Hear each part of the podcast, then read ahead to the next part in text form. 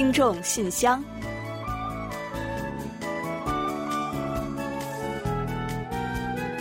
分享最新动态，聆听您的心声。听众朋友们好，我是李璐，欢迎您收听《听众信箱》节目。听众朋友们好，我是婉玲，非常高兴呢，又时隔一周跟大家相会在这里了。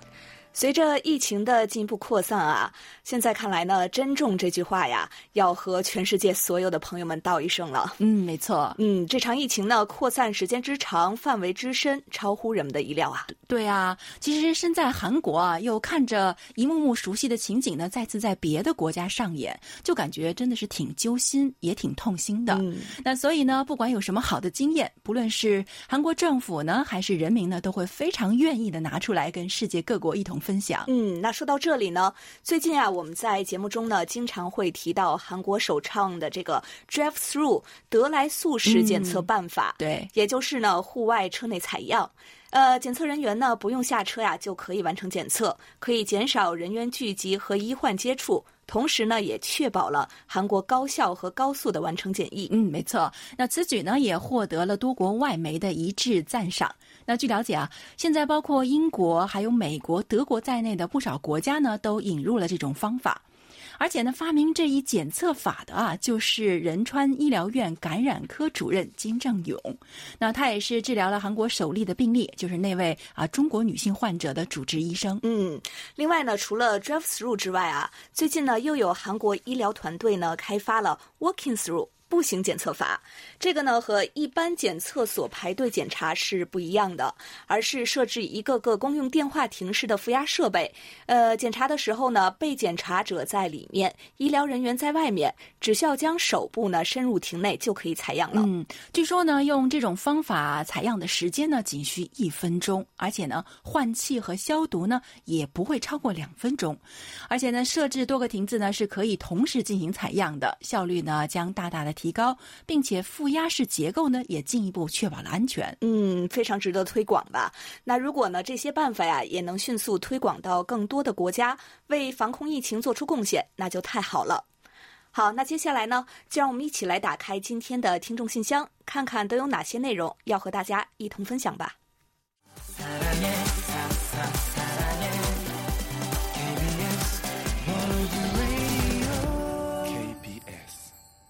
好的，欢迎回来。您现在正在收听的是韩国国际广播电台的听众信箱节目。接下来呢，为您预报一下今天节目将播出的主要内容。嗯，我们本期节目呢，依然还是有韩广动态、来信选读和生日祝福等几个小栏目。在生日祝福栏目中呢，我们要一起分享一段宋志新听友提供的人生感言。另外，在生活的发现栏目中啊，我们要为您介绍的是张艳秋听友提供的生活小智慧。女性贫血该怎么调理治疗？本月的专题讨论话题，请大家聊一聊如何解决高龄者驾驶问题。有问必答，回答的是安徽省楚昌荣听友提出的有关韩国电灯使用情况的问题。节目最后的点歌台栏目呢，我们要播放的是之前王丽听友希望点播的一首歌曲《热情的太阳》。好了，节目呢，我们就先预告到这儿，欢迎您继续收听。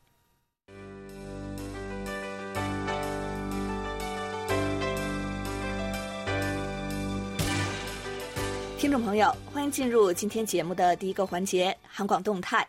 首先呢，受疫情影响，呃，上个星期啊，我们仍然是以居家办公为主，所以呢，为听友寄送礼品和回复邮件的工作呢，受到了一定的影响，还请广大听友呢多多见谅。嗯，不过大家放心啦，我们的工作呢正在逐渐的恢复正常，啊，很快就能够为大家提供更快、更好的服务了。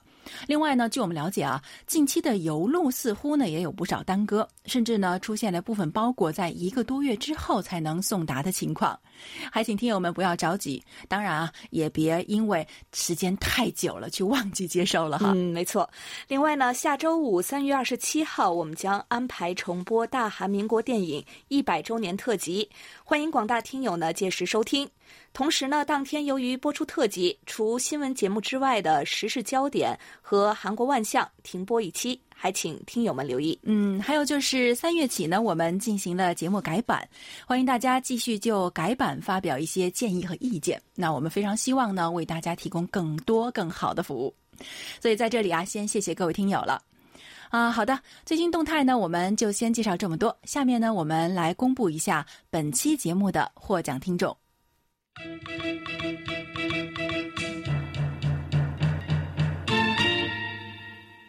幸运听众是四川的梅林听友，热心听众是黑龙江的刘畅听友。接下来呢是本期参与奖获奖听众，他们是北京的宋志兴听友、北京的张艳秋听友以及广州市的刘凯听友。好，恭喜以上获奖的听众朋友们，衷心感谢你们对于韩广节目的关心和跟进，也希望广大的听众朋友们能够继续多多支持我们的节目，给我们多来信、多反馈和我们多互动。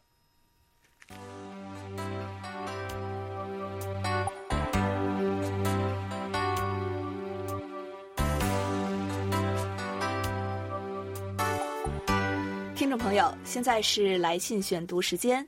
今天继续为大家选播几位听友的来信，并解答听友提出的问题。嗯，还有呢，我们也要提醒大家一下啊，稍后呢，我们将在节目最后的点歌台环节介绍我们的联络地址，所以呢，请还不大清楚的听友们提前准备好纸和笔，到时候留意一下。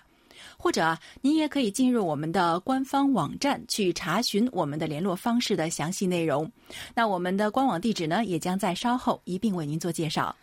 另外呢，虽然今后我们不再公开征集听友的个人信息了，但是呢，为了确保顺利向大家赠送礼物，我们呢还是希望发送电邮的听众朋友呢，在信中能够注明您的详细通信地址以及您的姓名还有 ID 编号。而发送手写信的听众朋友呢，也请您把您的姓名、地址和邮编写清楚，最好呢字迹工整一些，以便我们登记和联系。好的，接下来我们就一起进入来信选读。首先要跟大家分享的是山东省刘德明听友写来的一封信。韩国国际广播电台婉玲和李璐，你们好。柜台寄来的台历和奖品我都收到了，非常的喜欢，谢谢 KBS。最近这段时间啊，韩国的疫情开始变得严峻。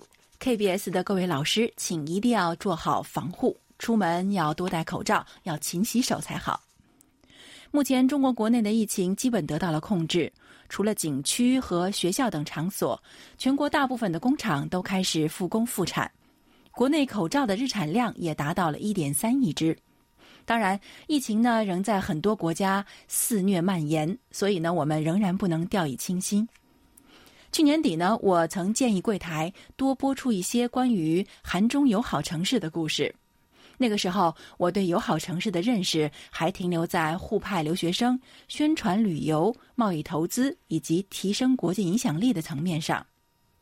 而这次疫情让我对友好城市增加了一个全新的认识，那就是面对天灾时可以互相帮助、共同应对。此次疫情开始时，首尔和釜山、光州、中清北道，还有全罗南道、江原道等韩国一级行政区，在第一时间发来慰问函，并向对口的中国友好城市捐赠了口罩、防护服等防疫物资。其他中小城市，比如天安市、还有乌安郡、河东郡、西归浦市、抱川市，也力所能及的捐赠了物资。这些全都诠释了和升华了韩中邻里情、朋友义，而且我们每个人呢都是见证者。另外，我还统计了一下，在这次疫情期间，包括三星、现代汽车、SK、LG、浦项、斗山、好利友，还有韩美药业、爱茉莉、韩亚航空等韩国企业，也纷纷向中国提供了大量的现金和防疫物资，体现了这些跨国企业的国际责任感。我未必买过这些企业的产品，但是我知道今后我一定会买。嗯，啊，是啊。那虽然疫情啊真的是给我们带来了很大的打击和创伤，但是呢，在战役这个过程中呢，也让我们体会到了很多的感动。那尤其是“患难见真情”这句话啊，在韩中两国之间呢，更是得到了充分的体现。就像刘德明听友在信中提到的，中国呢在处于疫情震中的时候呢，韩国是第一时间就伸出了援手，给中国人民送去了友邦的支持。那现在呢，中国的情势好转一些了，韩国面临困境，中国也马上站了出来。那前段时间呢，中国驻韩大使邢海明就转达了中国政府的这个援助计划，那包括十万只 N95 口罩，还有一百万只医用外科口罩，一万套的医用防护服，还表示呢愿意向韩方提供五万人份的检测试剂。另外呢，还有很多城市呢也向自己的友好城市捐助了不少的物资。对此啊，我想无论是韩国人还是中国朋友啊，都会感到很自豪的。也相信呢，双方互帮互助，一定能够早日的战胜疫情的。刘德明听友在信中说啊，这些企业啊，就是他刚刚提到过的援助过中国的企业啊，他说这些企业的产品呢，我未必买过，但是我知道啊，今后一定会买。那我想啊，韩国人民也一定是这么想的。让我们一起加油吧。嗯，好的，感谢刘德明听友。接下来呢，我来介绍一下台湾黄耀德听友的一封来信。他说：“KBS 韩广中文组李璐和婉玲两位主持，你们好。最近这阵子，因为台湾已经在二月二十五日开学了，课业繁忙，所以比较没有时间透过电子邮件给你们寄送收听报告。不过柜台的节目我都还是持续收听。目前则用柜台之前跟着礼物寄来的收听报告表格填写收听报告。”等我将柜台寄给我的每张报告表格都填写完后，会一并透过邮寄方式寄出。若因肺炎疫情造成无法从台湾寄信到韩国，则会改为用照片电子档方式寄至柜台电子邮箱。嗯，好的，没有问题。非常的感谢黄耀德听友的用心啊！而且呢，您还考虑到了种种的可能，以便我们呢能够顺利收到收听报告。而且呢，我还注意到了一个好消息啊，就是台湾当地呢已经顺利的开学了。嗯，想必疫情的影响应该不是很严重吧？也希望您呢这段时间呢能够多多保重身体，兼顾好学业。黄耀德听友呢还在信中说，台湾截至三月十四日，新冠肺炎确诊人数已经来到五十三例，我所在的台南市也有两例。目前出门上课、进学校还得测量每个人的体温，变得比较不方便。希望这次的疫情能够早日结束。之前透过新闻得知，柜台所在的汝矣岛也有银行员工确诊，让我非常担心。希望各位能保重身体，平安度过疫情。另外呢，黄耀德听友还在此前的一封来信中提到过，呃，他说最近因为肺炎的关系，家人看到包裹都要求包裹也要消毒，无论是哪来的包裹都一样，从外喷到内。大家都很担心肺炎的疫情，希望两位主持人以及韩广所有工作人员，还有各地的听众们都要保重身体。希望大家呢都能撑过这次的疫情。嗯，谢谢黄耀德听友的挂念啊。目前呢，韩国首都圈呀也有数百例确诊病例。那之前呢，我们所在的汝矣岛附近呢也先后出现了一些病例，我们呢也是一度非常的紧张。所以三月大半个月呀，主要都是远程办公过来的。那好在这些日子呢，韩国的疫情终于开始有所缓和了，让不少人紧绷的神经呢稍微得到了些许的安慰。不过呢，防疫的决心和举措呀，绝对不能松懈。我个人呢是非常的赞同您家所采取的这个消毒举措的。最近呢，我也是啊，在接到快递以后啊，尽量的会采取一些消毒措施，比如是喷喷酒精什么的。哦，对了，在这里呢，也提醒您和大家啊，这个酒精呢，毕竟是属于易燃易爆品，使用的时候呢，一定要格外的小心。消毒防疫固然重要，但是呢，安全也是第一位的。总之呢，特殊时期嘛，无论是工作、学习还是生活，肯定都有一些不方便。不过呢，为了我们的健康，也为了他人的平安，这些费力呢，也会成为一份小小的贡献吧。就让我们对这段特殊的日子里努力生活的每一个人都说一句加油吧。好的，感谢黄耀德听友的支持和挂念。那下面的这封信呢，是来自哈尔滨的刘畅听友，他在信中呢提到了韩广的春季改版，还给我们具体提了不少的建议。韩广的各位主持人、编导，大家好，我是哈尔滨的刘畅。首先要表达感谢，已经顺利的收到了监听员卡片礼物，还有韩流冲击波的礼物。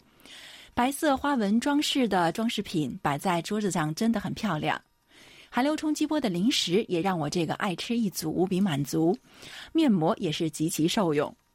哇，原来刘畅听友就是这个韩流冲击波节目的幸运获奖者之一啊！看来您的运气很好，正好是碰到您喜欢的零食。那我记得当时韩流冲击波导播恩斌在挑选礼物的时候费了不少的心思，而且啊，据说那款面膜是真心不错的。不知道您用了以后有没有变得更漂亮呢？刘畅听友在信中还说，三月二日节目改版，今日首尔增加了一首歌曲，时长延长了。周五的韩国万象也加长了五分钟，内容更加丰富了。在这里呢，我也想提几点小建议。第一，韩国呢有很多不错的音乐家创作的演奏纯音乐，在今日首尔增加的歌曲环节，建议偶尔可以播放一下这些优秀的乐曲。第二，每年都有不少当年流行起来的事物和以前不被注意但是新发掘出来的游玩的地点，希望今日首尔可以多多介绍。第三，取消了新闻节目中的新闻焦点。那我个人是非常喜欢新闻焦点对于新闻背景的深入介绍。取消之后呢，希望在周末的一周新闻焦点里，可以多多深入介绍焦点新闻背景以及衍生信息。第四，看韩剧学韩语变成了每周一期新内容。作为一个韩语爱好者，觉得听得不够过瘾，希望可以增加一期。如果有充裕的时间呢，还可以保留韩国俗语的介绍。除了俗语呢，也建议可以加一些时下韩国流行语等等。以上呢都是我的小建议。一年之计在于春，祝福韩广改版之后呢，能够吸引更多的听众。疫情还没有完全过去，在这里啊，依然祝大家平安健康。嗯，好的，谢谢刘长听友。那您的这些建议呢，都太好了。那我觉得，特别是关于今日首尔内容方面的建议啊，啊，作为撰稿人之一，那我会好好参考的。那也会向其他的撰稿人去转达您的建议。那您的希望呢，其实也是我们一直以来都在努力的方向。另外呢，别的内容呢，我们也会根据实际情况，在下次改版的时候呢，好好参考一下。嗯，感谢刘强听友。从信中呢，我们可以深深的感受到您对于韩广的关心和支持。当然呢，韩广呢也不会辜负各位听友的期望，一定会把节目越办越好的。好，最后祝各位听友在这个非常时期仍然能够健康快乐、幸福美满。嗯，好的，感谢刘畅听友。接下来呢，我来介绍一下四川省梅林听友的一封来信。他说：“KBS 听众信箱节目主持人李璐、婉林还有汉斌好。”新冠疫情现在已经进入到一个关键阶段了。尽管中国国内的感染人数出现下降，但疫情在全球其他地区则出现了加速扩散的情况。现在，全球越来越多的国家和地区已经出现确诊病例，危机也走到了一个转折点，使得每个人都要担负起自己的责任。首先，需要避免对明显事实的忽略。对最初检测出的传染源予以隔离的措施，只不过是减缓了病毒的传播速度，但未能真正完全遏制疫情。停飞航班在保护疫情上没有起到什么显著效果，这场危机反而使人们对同全球化相关联的互动有了更多的认识。同时，搞封闭和孤立主义并非解决之道，相反，危机的解决要通过国际协调和合作的加强。当下阶段。我们进入到了一个提高警惕、根据每个国家的不同卫生防疫状况而采取适宜对策的时期，但同时这也是一个机遇，提醒各国领导人、媒体和我们每一个人都要肩负起各自的责任。夸大恐惧、群体性恐慌等都是需要我们全力避免的。最后，还要问问我们个人的言行举止是否符合最低限度的常情。疫情防控，人人有责。好的，谢谢梅林听友啊，我觉得呢，您说的非常的正确。呃，那在如今这个地球村时代呀，不论是哪一个国家，都不可能是独善其身的。看看现在疫情在全球传播的这个架势和速度，就可以知道，像传染病这样的课题呢，是全球的挑战，全人类呢都应该一同来携手面对。就像您之前呢在信中所提到的，我们呢都是全球命运共同体。这次的疫情啊是世界性公共卫生的巨大挑战，需要世界公民呢同心对抗。另外呢，通过这一次的疫情啊，也涌现了很多关于人性和良知的探讨和争议。我想梅林听友呢在信中呢可能也是想说到这一点吧。呃，不是有句话这么说吗？生而为人要善良。在面对这次疫情的过程中呢，我想，如果我们每个人都能给他人多一点关怀和温暖，而不是做网络上、社交媒体上的键盘侠，我们抗疫的决心呢就能更加的坚定，速度呢也会更快，世界呢也会变得更加美好。好，再次感谢梅林听友，感谢梅林听友，也感谢所有来信与我们分享的朋友们。好，本周的听众来信呢，我们就先介绍到这里。下面呢，让我们一起进入一周最甜蜜的单元——生日祝福，为下一周过生日的朋友们送去我们最美好的祝愿。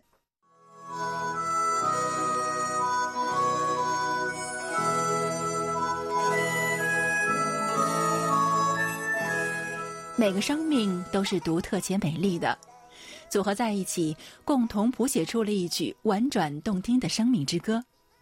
此时此刻，在韩广这个大家庭里，让我们把最真诚的祝福送给您。欢迎来到生日祝福。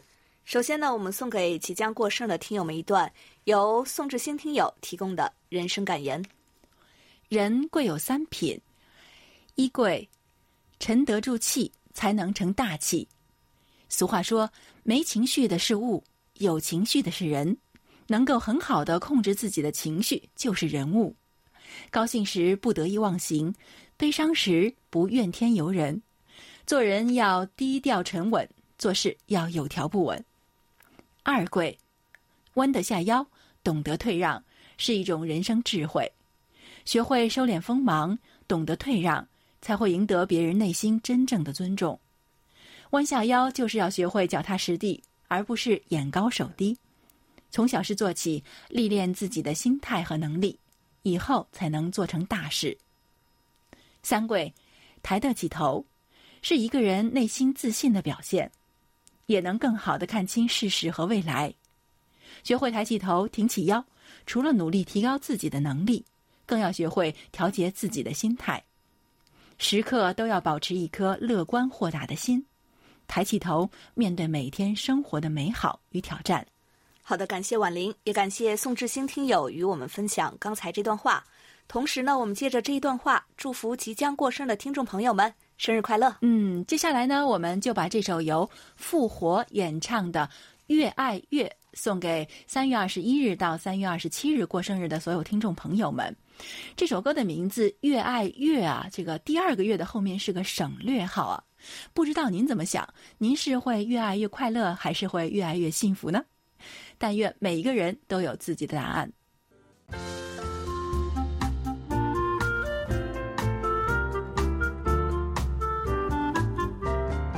生活中的点滴值得发现，生活中的小精彩无处不在。让我们做您的小助手，带您去了解生活中那些您不熟识的小窍门、小秘诀，给您的日常多一点温馨的提示。欢迎大家进入生活的发现。贫血主要是指人体外周的血细胞容量较正常人的血细胞容量要少很多，是一种血细胞低于正常范围下限的常见的血液科疾病。嗯，一般来说呢，患有贫血的人群会表现出像头晕啦、痛风啦、心力衰竭等等症状。长时间处于贫血的状态呢，还有可能导致神经、循环和呼吸等方面出现问题。嗯，而且呢，好像贫血呢，尤其爱找上女性朋友。那所以今天呢，我们就借北京张艳秋听友提供的内容，为大家介绍一下女性贫血该怎么调理和治疗。首先呢，您一定要注意饮食的搭配。贫血的人呢，平时可以通过食补来调养自己的，可以在平时的饮食生活当中呢，多搭配一些可以补血的这个食物，像猪肝啊、藕啊、胡萝卜呀，还有黑木耳啊、乌鸡等等，这些食物呢，都具有非常好的补血养肝、补中下气的作用。嗯，没错，不是说怎么补都不如食补吗？可不嘛。嗯，另外呢，您还可以利用东方药物治疗。要想快速的改善贫血，可以通过中药等进行治疗。因为东方药物相对于西药来说呢，副作用呢会小一些。常见治疗贫血的药物有当归、还有阿胶、熟地黄、白芍，还有西洋参等等。另外一点呢，可以多吃一些红枣。红枣呢，对于贫血、面白、气血不正的人来说呀，具有很好的调养功效，既能够补血安神、养胃健脾，又能够注意体内的十二经络。我们呢不仅可以吃干的红枣，而且呢还可以用红枣来泡茶炖汤，效果也都是非常不错的。嗯，没错。那红枣补血呢，几乎已经是常识了哈。那另外呢，我们还可以多喝一些红糖水。那对于贫血的女性来说呢，在经期呢就可以可能会出现这个痛经的现象啊。那这个时候呢，可以建议您呢通过喝红糖水来缓解一下症状，因为红糖呢是具有很好的健胃暖脾，还有这个益气补血、活血化瘀等等的功效。不过啊，要注意的是，如果患有胃溃疡和糖尿病的贫血患者啊，是不能够通过红糖来缓解症状的。嗯，另外呢，还有一种办法，可以多吃一些黑芝麻。日常生活中呢，黑色和红色的食物啊，大多都具有补血的功效。比如像黑芝麻呢，就具有这样的功效啊。多吃黑芝麻可以补肾，而血的根本呢就在于肾，因此呢，多吃黑芝麻做出来的食物，比如芝麻酥、芝麻糊、芝麻香茶等等，都有利于改善贫血的症状。嗯，除了以上的方法，平时呢，我们要养成良好的习惯，要保证充足的睡眠，适当的去放松自己。那只有这样呢，才能够使得自己的精神状态达到最佳，避免疾病的产生。那刚刚我们在听宋志新听友发来的这个。生活的啊，人生感言的时候，不是也说了吗？我们一定要要保持一个明朗的心态才可以。嗯，所以呢，但愿大家都能够元气满满。好了，听众朋友，以上呢就是我们在今天的生活的发现栏目中介绍的内容。在此呢，也要感谢张艳秋听友的精彩分享。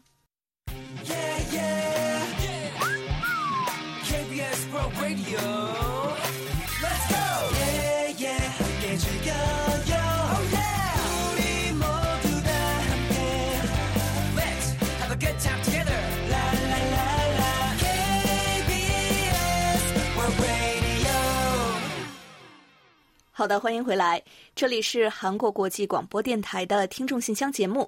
下面呢，我们一起来进入今天的专题讨论环节。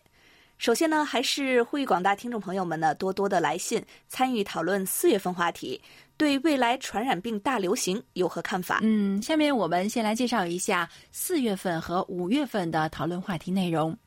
那四月份的话题是啊。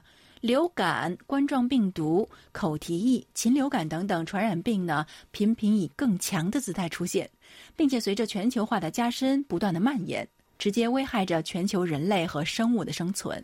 不少专家学者对此提出了警告，还有人担心呢，未来传染病会大流行，将对全球构成更大的威胁。您对相关问题有何看法？五月份的话题是。护士、消防员、警察等等，都是常常需要冒着生命危险守护安全和正义，但是相对来说，付出与所得不成正比的职业群体。嗯，您认为应该如何改善这些高危且富有正义感的职业的不良处境，提高他们的待遇？嗯，如果刚刚您没有听清楚我们的话题预报的话，可以到我们的官网上找到专题讨论板块进行查阅。欢迎大家多多参与每月的话题讨论，畅所欲言。幸运的听友是可以获得奖品的哦。接下来呢，我们再来介绍一下本月的话题吧。近年来，高龄驾驶者引发的事故在全球频发，但是随着老龄化的不断加深，老年人出行又是一个非常现实的问题。您认为应该有哪些对策来解决高龄者驾驶问题，规避相关风险，同时呢，又可以方便老人出行？好的，接下来我们就一起进入今天的专题讨论。首先要跟大家分享的是黑龙江省刘畅听友的观点。如今老龄化程度日益加深，老年人驾车已经无法回避。六十岁以上的人学车开车已经很常见了，多年驾驶经验，一些不好的驾驶习惯已经很难改正。看到别人怎么做，自己也跟着做。看到其他人不遵守交通规则，自己也跟着不遵守。更有部分老年司机认为自己年龄大，属于弱势群体，理应被其他车辆让行，交通安全意识立即退居其后。这些都容易造成交通事故。如何尽量减少老年人驾车造成事故？我认为，第一，对高龄驾驶者每年进行严格的体检，例如高血压、糖尿病。心脑血管疾病、认知障碍等，在驾驶过程中可能会对驾驶安全产生影响的疾病等，要制定严格的审核标准。第二，老年人尽量驾驶自动挡车辆，减少操作步骤，将精力更多的集中到路面情况上。第三，单次驾驶时间不要太长，更不要逞能。第四，避开早晚高峰，避免被其他司机催促而诱发对抗心理。第五，夜间雨雪天气减少出行，老年人的视力水平会不可避免的下降，在遇到特殊情况时，反应速度也会降低。要尽量避免在夜间和特殊天气条件下驾车。第六，制定鼓励老年人上交驾驶证的相应福利政策，让更多老年人上交驾驶证，乘坐公共交通工具出行。好，以上就是流畅听友的见解。好，接下来呢，我来分享一下上海朱坚平听友对本月话题的看法。车是现代社会人们日常生活中不可缺少的交通工具。随着社会逐步开放和人们生活观念的改变，现在经常可以在马路上看见老年人驾驶汽车了。但是，老年人驾驶汽车有不可忽视的安全隐患。调查显示，老年人驾驶汽车比年轻人更容易发生交通事故。首先，老年人的视力、听力都不如年轻人，且行动缓慢。到了老年，身体的协调性、灵活性及力量性都在逐步降低。而这些改变都会对安全驾驶产生负面影响。其次，老年人的反应灵敏度随着年龄的增加而逐步下降，对于突发情况可能会处理不及时，因为判断复杂情况的能力降低，以及注意力难以合理分配等原因。在综合了路灯、信号灯、其他车辆以及行人的复杂情况下，会给老年人驾车造成危险。针对老年人开车中存在的安全隐患。除了定期体检外，可以尽量选择自动挡、座椅调节方便的小卧车一类的车型。此类车操作方便，减少了很多因为动作过多而产生的潜在危险。另外，气候条件也是影响安全驾驶的一个很重要的因素。老年人应该尽量避免雨天、雪天开车，也不要上高速公路开车，因为高速公路车速快，车速与人的血压成正比。若患有高血压，则容易引发心脏病，对老年人的身体健康和行车安全造成危险。综上所述，老年人开车不利因素非常多，所以老年人还是尽量避免开车，自己掌握出行安全知识，以保护自己出行安全。好，以上是朱坚平听友的分享。好，感谢两位听友的分享。专题讨论呢就到这里，接下来让我们一起进入下一个环节。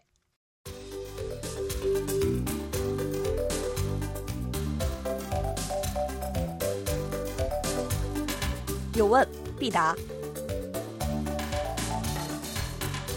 今天呢，我们请易贤来回答安徽省楚昌荣听友提出的问题。他的问题是啊，听说最近在欧美很多国家都在弃用荧光灯，其原因是荧光灯含大量的汞，紫外线辐射也十分强烈，长时间的使用呢会患上皮肤癌等各种癌症，对人体有害。不知道韩国现在是否还在使用这些电灯呢？请易贤老师介绍一下。好的，接下来我们就请易贤来回答楚昌荣听友提出的问题。各位听友，大家好，我是易贤，今天我来回答楚昌荣听友提出的问题。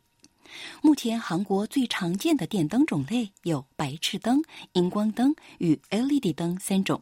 LED 灯诞生之前，无论是大楼还是家庭照明，都是以白炽灯与荧光灯为主。白炽灯呢，是一直以来被人们广泛使用的光源，发出温暖晕黄的光，开灯即亮，价格便宜，显色性好，可连续调光，适合卧室、客厅、大堂、商店、餐厅、庭院等各种空间。可是呢，白炽灯会把消耗能量中的百分之九十以上转化为无用的热能，只有百分之五左右的能量成为光。荧光灯作为节能照明光源，有直管型、环形等应用范围很广。与白炽灯相比的话，荧光灯有效率高、寿命长、光色好等优点，尤其是非常省电，只有白炽灯的三分之一，寿命呢长五到十倍。所以到了现代，随着电费上涨，很多家庭、高楼大厦。商场等设施为了节省电费，纷纷以荧光灯取代了白炽灯。可是呢，荧光灯含汞等重金属，紫外线辐射强烈，对人体有害。于是呢，为了满足人们的需求，LED 灯就应运而生了。LED 灯具有寿命长、效率高、环保、稳定的特点，其中最突出的也是省电。LED 灯的电费呢，只有白炽灯的八分之一。唯一的缺点是价格较贵，一只 LED 灯的价格呢，相当于好几只白炽灯。可是随着 LED 技术的发展，LED 灯的价格也比以前便宜多了。近年来呢，日本、欧洲等国家都在弃用含汞的荧光灯，韩国也是如此。而且，如果以 LED 灯取代荧光灯，可以节省3.4吉瓦时的电力，相当于五座发电厂的发电量。进入21世纪，在政府等公共机构的带动下，地铁、公交车、街灯、隧道等交通设施的照明从2012年起进行取代工程。随后呢，学校等教育设施也纷纷安装了 LED 灯。二零一七年新政府上台以后，更积极推动绿色照明工程。在政府的扶持下，计划截至二零二八年废除荧光灯，规定新建的公共建筑需要安装六成以上的 LED 灯等绿色照明。目前呢，政府等公共机构的 LED 照明普及率达百分之六十二点六。好，听众朋友，今天给大家介绍到这儿，希望楚昌荣听友满意。我们下次再会。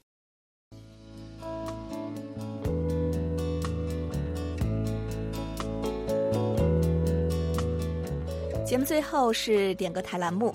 前一阵子呢，天津的王丽听友啊来信呢，希望点播一首韩国的老歌《热情的太阳》。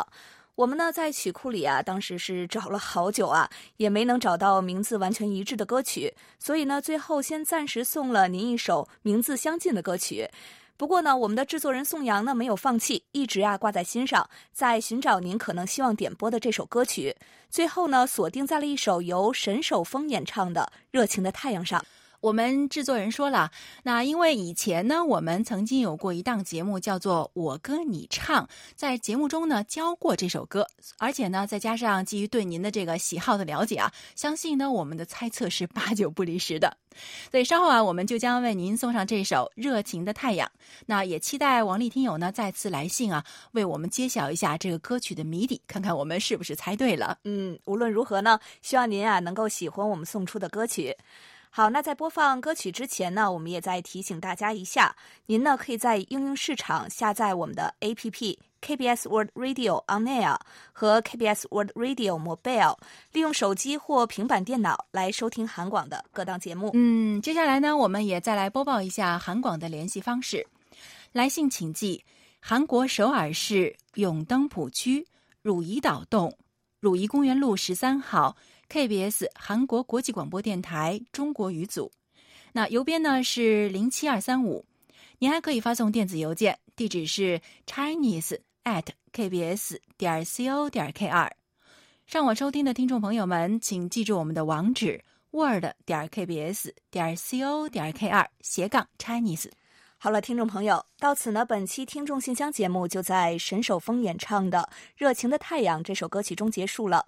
非常感谢大家将近一个小时的陪伴，同时呢，也要感谢参与今天节目的各位听众朋友，与大家共享您的所见所闻所感。也欢迎大家继续给予我们鼓励与支持，给我们多来信，多提宝贵的意见和建议。好，到这里，我们韩国国际广播电台一个小时的中国语节目呢，就全部播送完了。主持人婉玲和李璐在韩国首尔，祝大家周末快乐。我们下周再会。